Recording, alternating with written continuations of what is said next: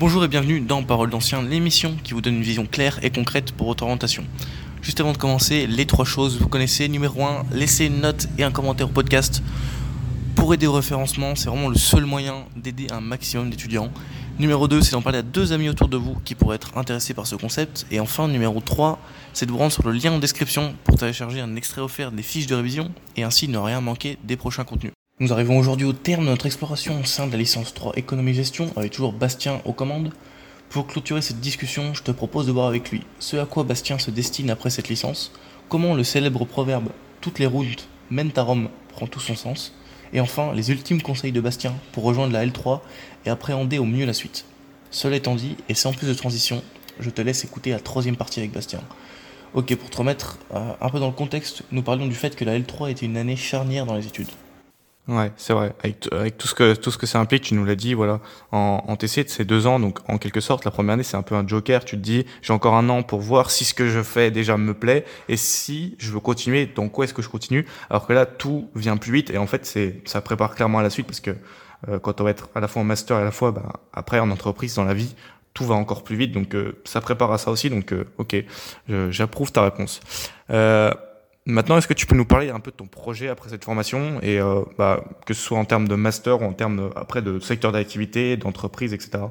Donc, j'ai déjà candidaté parce que là, on est en quoi On est en juin, donc euh, voilà. Euh, ah oui, pareil, les candidatures, faut s'y prendre le plus tôt possible. Hein, bien sûr, faut pas s'y prendre. Oh, en mars, allez, c'est déjà fini. Voilà. Donc, moi, je veux faire un master 1 en finance. Alors, je suis intéressé dans la finance en général, donc j'ai candidaté aussi des master contrôle de gestion. Euh, mais en soi, mon objectif premier, c'est finance. Euh, alors après, il y a énormément de branches dans la finance. Il n'y a pas que master en finance. Hein, il y a beaucoup de branches. Y a, déjà, il y a deux mondes. Il y a la finance de marché et la finance d'entreprise. Euh, les deux sont pas forcément extrêmement différents l'un de l'autre, mais il y a quand même des différences notables. Mais il y a plein de choses en fait. Il y a vraiment la banque, les métiers bancaires, donc ça va plus être, euh, je sais pas moi, chargé d'affaires, euh, chargé d'affaires entreprise en banque, euh, ça va être gestion de patrimoine aussi, on peut faire des masters gestion de patrimoine. il y aura plus les métiers bancaires, où là on va être vraiment un peu plus conseillé, analyse crédit, ce genre de choses. Donc retail plutôt, donc l'agence au coin de la rue quoi. Ça, ça peut être totalement ça, hein, bien sûr. Euh, le banquier de votre banquier, euh, il a fait ce genre de master, hein, clairement. Euh, donc il y a ce côté un peu plus bancaire, un peu plus commercial, et c'est là où TC ça va servir. Franchement, ça va servir. Euh, donc il y a ça, et il y a le côté un peu plus ingénierie financière. Donc euh, je pense particulièrement à, à tous les métiers qu'on peut exercer dans des cabinets de fusion-acquisition, dans dans des montages LBO, dans, dans plein d'opérations financières complexes euh, qui font mal au crâne quand on les étudie, mais, euh, mais qui sont enfin, tous les jours. Enfin, des, par exemple, des rachats d'entreprises, des, euh, des achats par, euh, par, par effet de levier, donc des LBO, on, on, on, en, on en voit aussi, on peut en entendre parler. C'est pour ça que lire la presse financière, euh, c'est quelque chose d'important parce que euh, par exemple, bon, moi, moi, par exemple, je suis les marchés financiers, euh, toi aussi, Nico. Euh, on, on, suit les marchés financiers chaque jour et c'est important que ce soit chaque jour, justement. Et là encore, j'insiste sur le quotidien. Mais en gros, par exemple, il y a des marques qu'on connaît et on ne connaît pas forcément les groupes auxquels elles appartiennent. Par exemple, si je vous dis des, marques de luxe, euh, bah, vous savez peut-être pas qu'elles appartiennent à LVMH ou à L'Oréal ou ce genre de choses, quoi. Alors que c'est quelque chose d'intéressant en fait.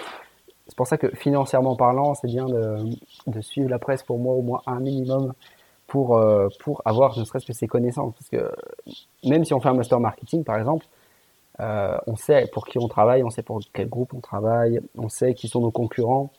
Parce qu'on peut avoir la concurrence intra, euh, intra-groupe. Hein. On peut se dire, euh, tiens, il y a un marché que euh, entreprise commercialise, il y a une autre entreprise mais du même groupe, c'est-à-dire financièrement qui ont les mêmes objectifs, hein, bah, qui peuvent se bouffer entre eux. Et ça, c'est pas bon, c'est un manque à gagner en quelque sorte pour la boîte. Donc c'est important pour moi, c'est un exemple parmi tant d'autres. Hein mais c'est important pour moi de d'avoir conscience de, du fait que ça, ça possède ça, ça possède ça, ça possède ça. Enfin bref.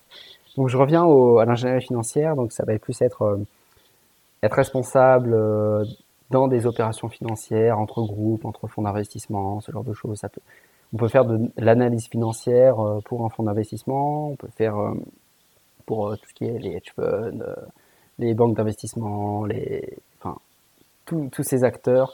On peut aussi travailler auprès des régulateurs, donc faut pas avoir peur du, de ce genre de, de, ce genre de, structure. Donc, c'est vrai que ça peut être un, un peu un gros mot, régulateur, contrôle, prudentiel, et, etc. C'est ça. Les financiers, en général, ils aiment pas trop ces mots, mais quand on voit certaines dérives, c'est essentiel d'avoir un régulateur.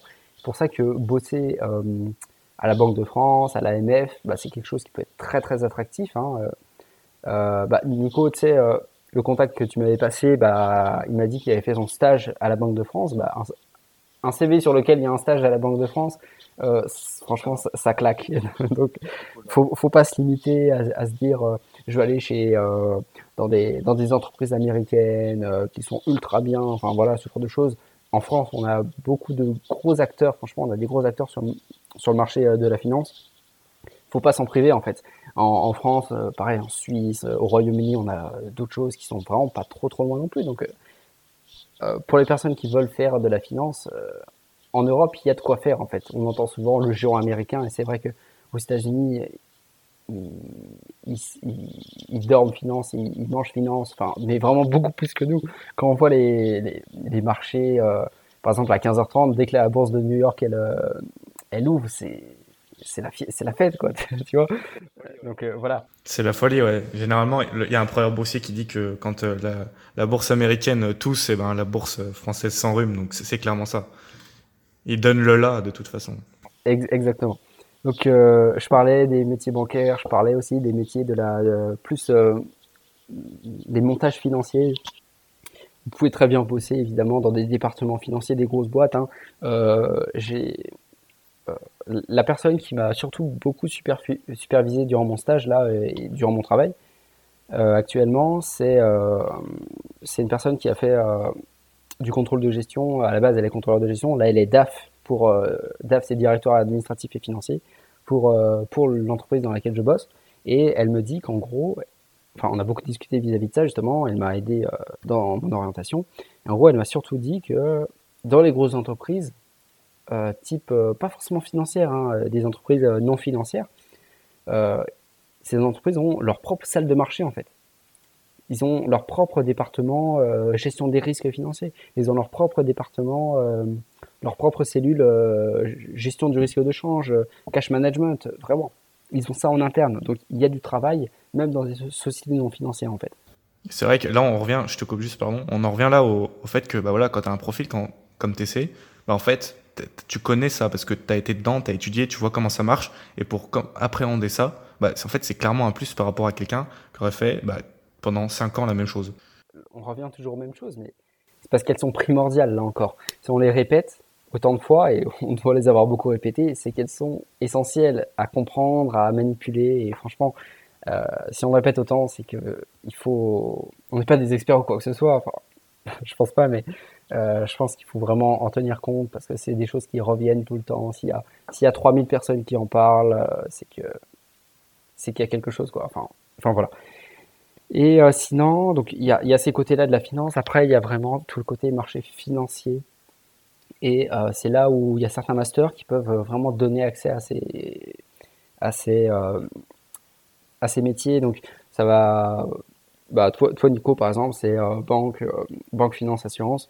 Ce genre de masters qui sont vraiment très intéressants, très formateurs là-dedans. Donc, c'est de très bonne formation, franchement. après, je sais qu'il y a certains masters finance qui sont spécialisés en marché financier, par exemple, en, asset management, tout ça. Euh, donc là encore, ça peut être, ça peut être ce genre de master euh, finance avec certains parcours. Hein. C'est pour ça que euh, souvent les masters finance, ils seront ils auront un tronc commun en master 1 et une spécialité en master 2. Euh, donc, on se ferme pas de porte en, faisant. De toute façon, un master finance, on se ferme aucune porte. On peut autant bosser en banque que dans un fonds d'investissement, que dans une agence de notation ou n'importe quoi. Euh, mais sinon, il y a aussi. Alors, il y a les métiers spécifiques au marché financier, euh, notamment être market maker et être un trader directement, un analyste euh, spécialisé dans certains actifs financiers. Il y a vraiment de tout et n'importe quoi dans, dans, le domaine financier. on peut s'asseoir à un, endroit de la table, il y aura à manger en fait. Enfin, c'est c'est une analogie. On peut se dire que la bouffe c'est l'argent, mais pas que. C'est le plaisir en fait.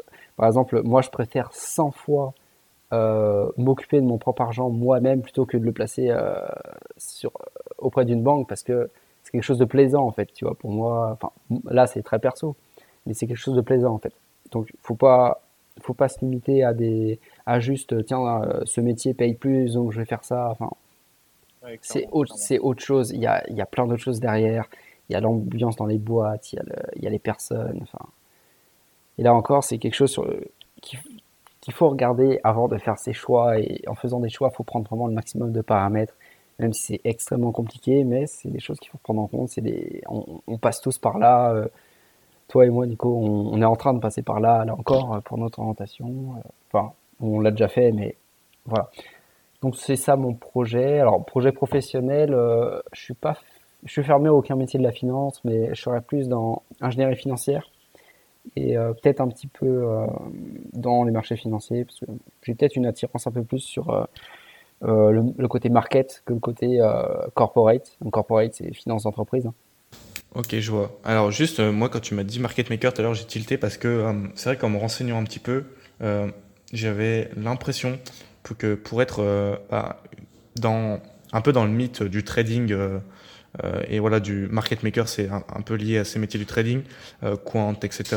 Euh, c'est vraiment des métiers qui sont spécifiques et peut-être pas accessibles pour nous, dans le sens où pas mal de masters exigent, déjà il n'y en a pas beaucoup, mais ceux qui existent exigent un profil plutôt économie, mathématiques financières, voire informatique.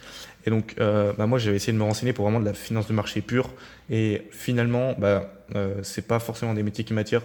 Euh, aussi de par le fait que bah, voilà, le parcours est assez spécifique et c'est finalement plus de la programmation, des choses comme ça. Euh, moi, dans, je sais que dans ma promo, il y a quelqu'un qui a été pris euh, à l'IAE Gustave Eiffel de, Paris. et donc là, il y a une partie programmation qui est assez importante. Donc lui avait déjà fait des, des, choses par rapport à ça, donc ce sera plus simple pour lui. Mais je pense que pour quelqu'un de lambda qui n'en a jamais fait et qui veut se dire, oh, moi je veux faire ci, ça peut être un peu compliqué. C'est vrai que c'est des métiers qui sont à très très très haute technicité. Et euh, il y a de l'informatique là-dedans parce que euh, autant il y a autant, il y a 50 ans ouais il y en a moins il y a tout ça mais c'est fini. Maintenant euh, on a des maintenant la, majorité des, transactions sur les marchés c'est des robots qui les font c'est des algorithmes. Faut avoir cette patte là dans l'informatique évidemment.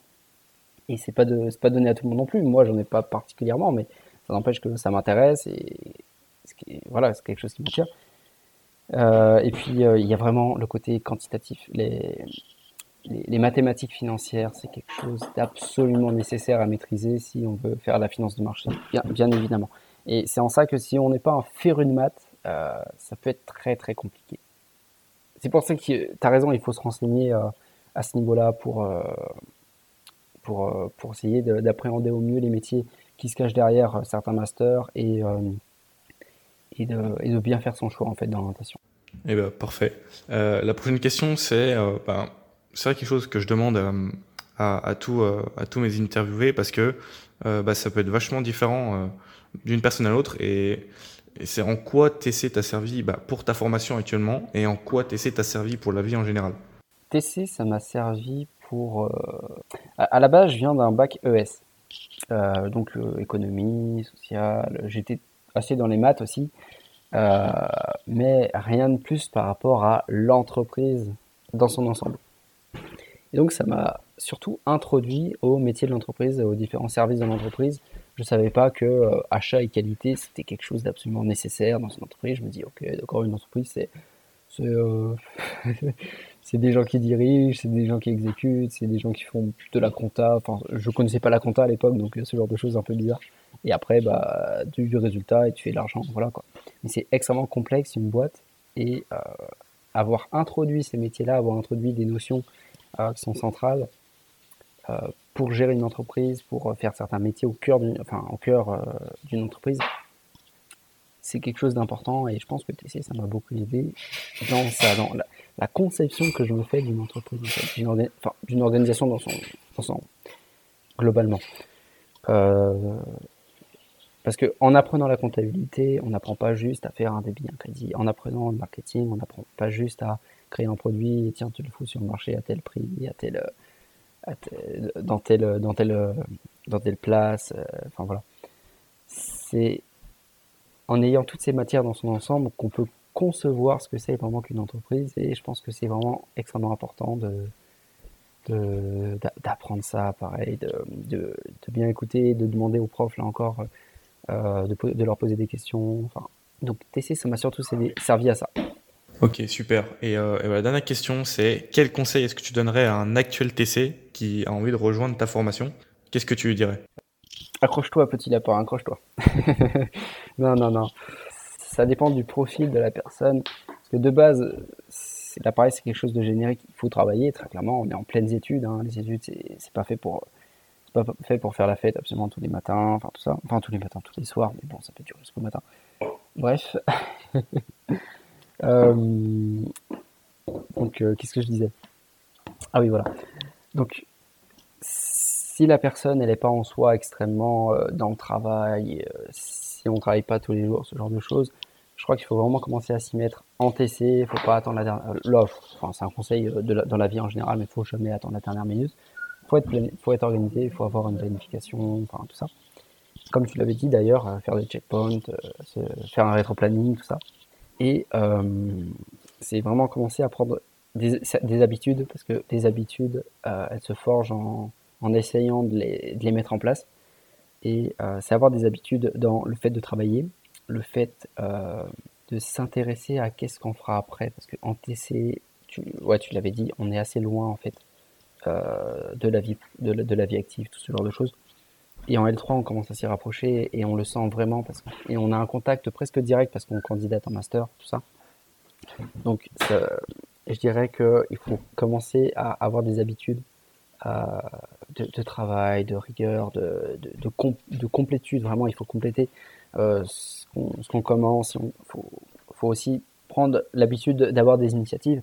Euh, là encore, euh, quand on est au, lycée, quand on est au lycée, typiquement, on a un prof qui nous dit tiens, faites ces exercices, faites-moi des exercices, calculez-moi des trucs, écrivez-moi des, phrases, ce genre de choses. Durant les études, c'est pas la même chose c'est pas la même chose, mais euh, il y a un petit côté quand même qui reste du lycée. En entreprise, c'est l'exact contraire. C'est toi qui dois faire, c'est toi, c'est toi qui dois prendre de l'initiative. Après, ça dépend parce que ça dépend du métier, bien évidemment, mais si, euh, si on fait TC, si on fait une L3, surtout si on fait une L3, c'est pour ensuite faire un master. Quand on fait un master, on va pas faire des tâches euh, très opérationnel non plus, on va plus être dans la stratégie et dans la tactique. Et c'est en ça que euh, quand on est dans ce genre de métier, quand on est manager notamment, il faut être proactif. Il faut, c'est de soi que viennent les idées en fait. C'est l'entreprise, elle, elle marche stratégiquement. Attention, hein, une entreprise, elle marche aussi grâce aux exécutants, hein, bien évidemment. Mais stratégiquement, elle marche grâce aux managers, grâce aux organes dirigeants, grâce à, des, à, ce, à ces cellules dans l'entreprise que vous allez incorporer. Si vous faites un master encore, parce qu'il y, a des, y, a des, y a des TC qui vont pas forcément faire de master, bien évidemment. Euh, mais en gros, ça va être euh, avoir des habitudes, euh, commencer à avoir des habitudes. Si vous ne les avez pas déjà, on peut très bien les avoir très tôt. Allez, à 15 ans, à 16 ans, on peut commencer à avoir des habitudes très très matures. Hein. On peut être très très très très mature, très jeune. Et franchement, c'est très bien.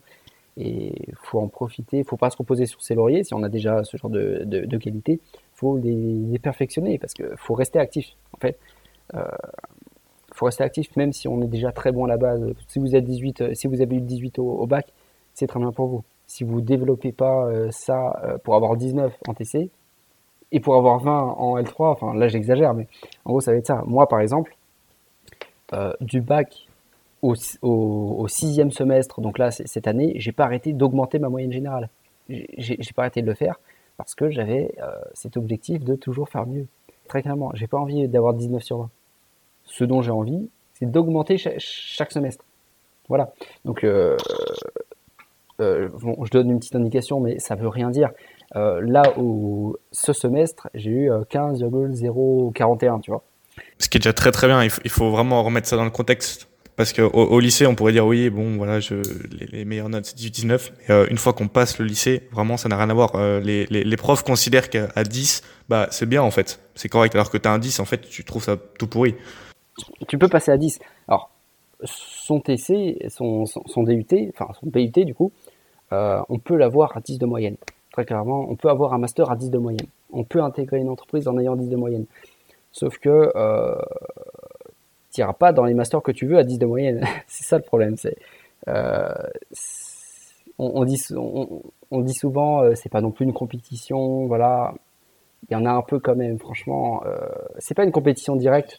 Alors, c'est pas une compétition directe directe dans le sens où euh, on est en compétition avec tous les élèves de la France et un petit peu tout ce qui est Maroc, Algérie, en Allemagne, au Royaume-Uni, enfin surtout des, des pays qui vont, euh, où il y aura beaucoup d'échanges au niveau étudiant, au niveau universitaire.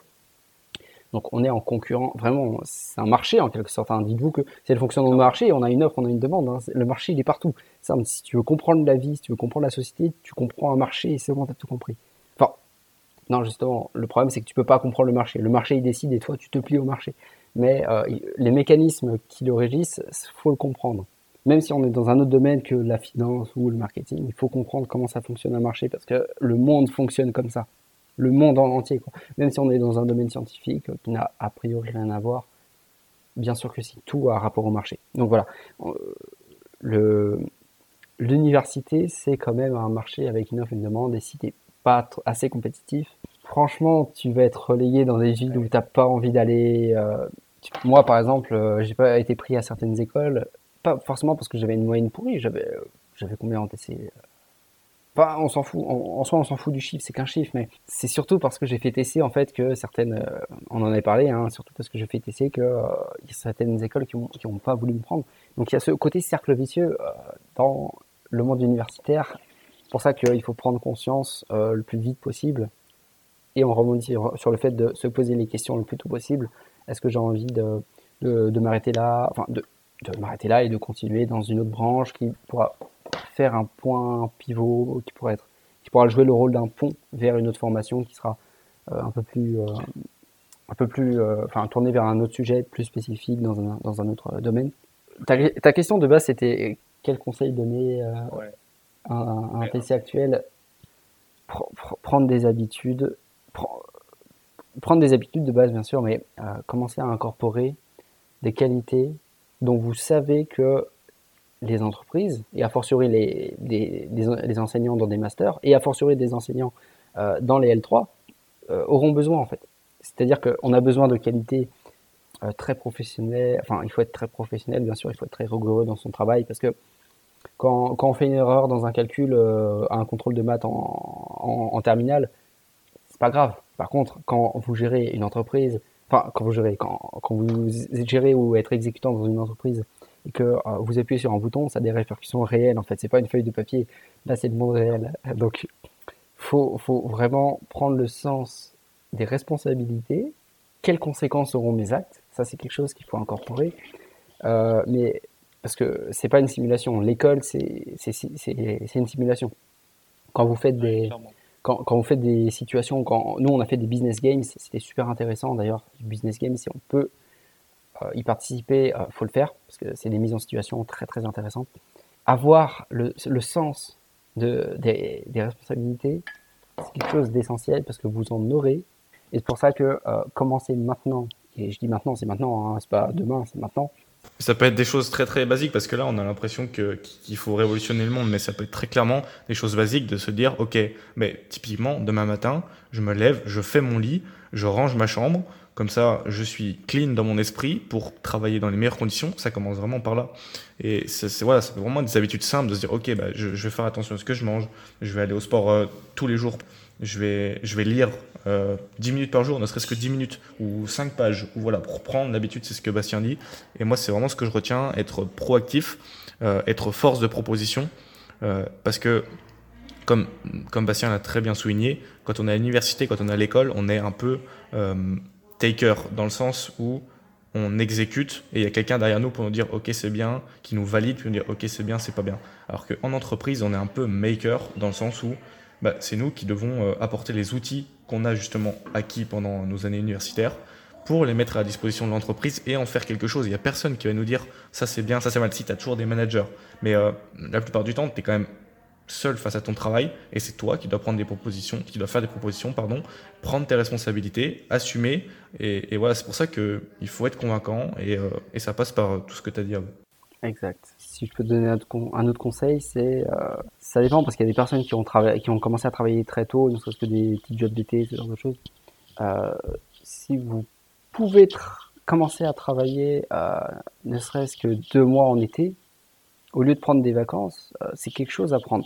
Prenez des vacances, bien évidemment, faut prendre des vacances, faut décompresser, ce genre de choses. Mais euh, là, par exemple, j'ai fait un stage de six semaines. J'ai travaillé, là, je suis en train de travailler quoi, cinq ou bah, pareil, cinq ou six semaines supplémentaires. Je vais rebosser encore deux mois après. Pourquoi? Parce que je me dis, il faut que je reste actif, parce que je sais que si je vais en vacances, il faut décompresser, bien sûr, mais sauf que j'ai trouvé d'autres manières que les vacances pour décompresser, en fait. Euh, donc, si vous, si vous voulez partir en vacances, partez en vacances. Il faut partir en vacances, vraiment. Mais si vous avez la possibilité de travailler, mais que cela n'empiète pas sur, bien sûr, d'autres choses que vous voulez plus faire, euh, franchement, c'est bien de le faire. Parce que euh, tout le monde, tout le monde dira que quelqu'un entre un dossier qui aura fait les mêmes écoles avec la même moyenne, avec les mêmes choses, voilà. Mais quelqu'un qui aura travaillé, quelqu'un qui n'aura pas travaillé, ils prendront ceux qui, va qui, aura travaillé, c'est totalement, c'est totalement vrai. Euh, clairement, avoir une expérience professionnelle, euh, avoir une idée de comment ça fonctionne une entreprise sur le terrain, parce que c'est bien beau, euh, c'est bien beau d'avoir ce genre d'informations sur le papier, mais le papier, c'est le papier, et la vie réelle, le vécu, c'est c'est le monde en trois, en trois dimensions qu'on qu'on expérimente chaque seconde, c'est absolument pas pareil. Entre la 2D et la 3D, euh, c'est pas la même. Franchement, c'est pas la même chose. Donc, commencez à bosser. Euh, et si dans la tête de certains, parce que et c'est très bien d'ailleurs, parce qu'il y en a qui très jeunes, euh, ils peuvent avoir ce genre de projet. Si dans la tête de, si si certains veulent entreprendre, comment dire, allez-y, allez-y. Euh, parce que l'entrepreneuriat, c'est quelque chose euh, d'absolument énorme. Moi, je n'ai pas de projet particulier, mais ne serait-ce qu'en participant à un BDE, ne serait-ce qu'en ayant un ami, là, tu vois, même deux, hein, tu vois, euh, qui veulent créer des entreprises, dont un qui a même créé une entreprise, qui est en train de la faire tourner là actuellement, qui l'a fait tourner pendant son, pendant son année d'études, et donc le, le, mec il est chaud quand même.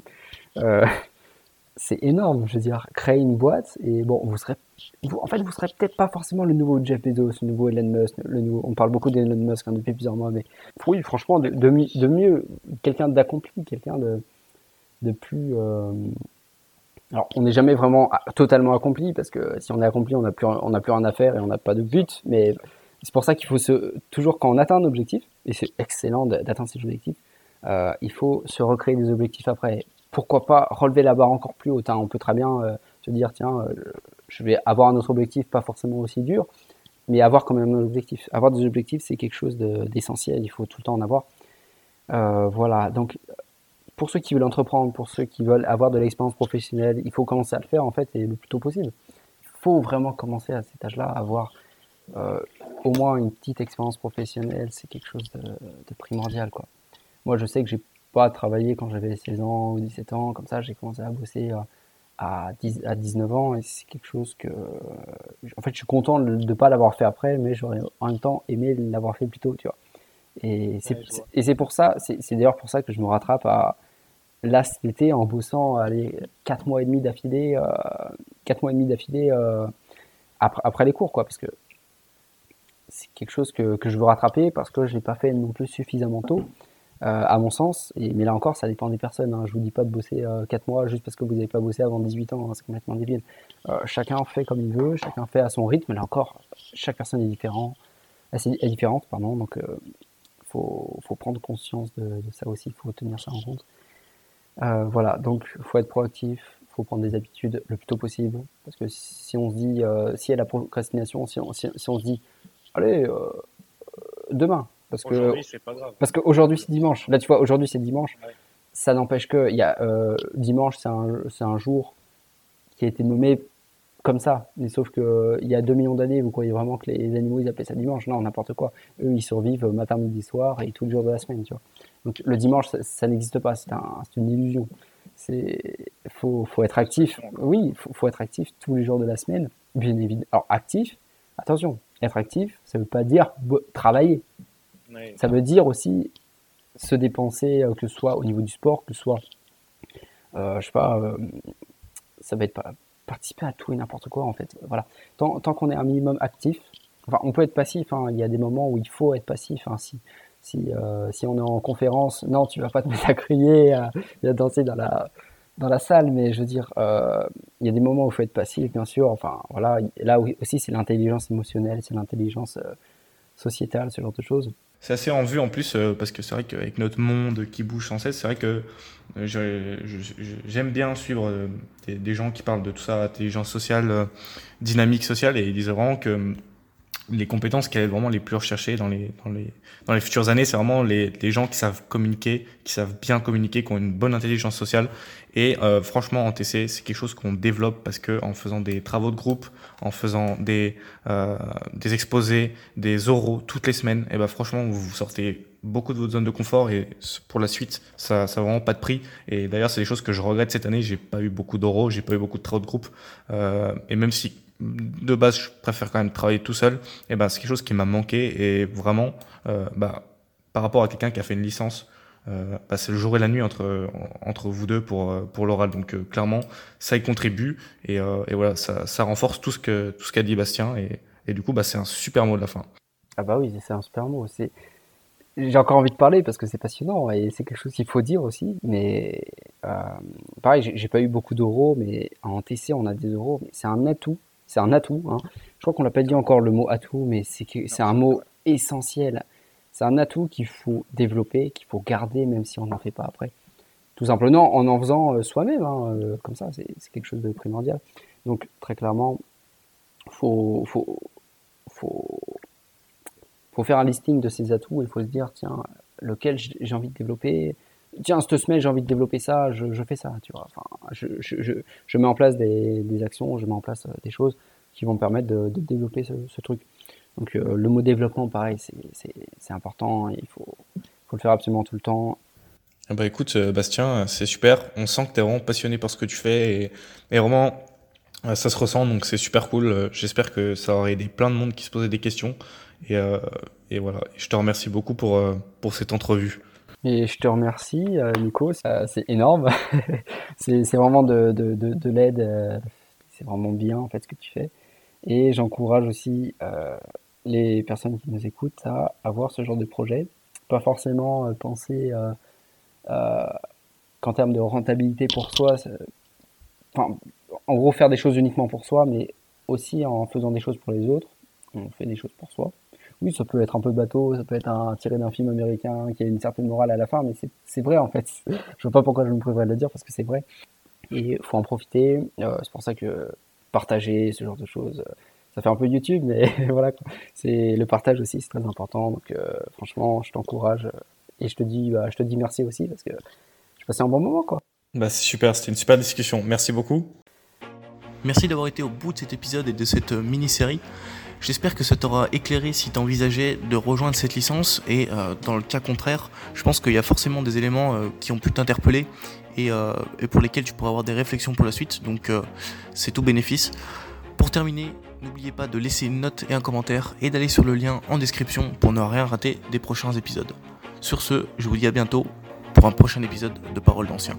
A tantôt donc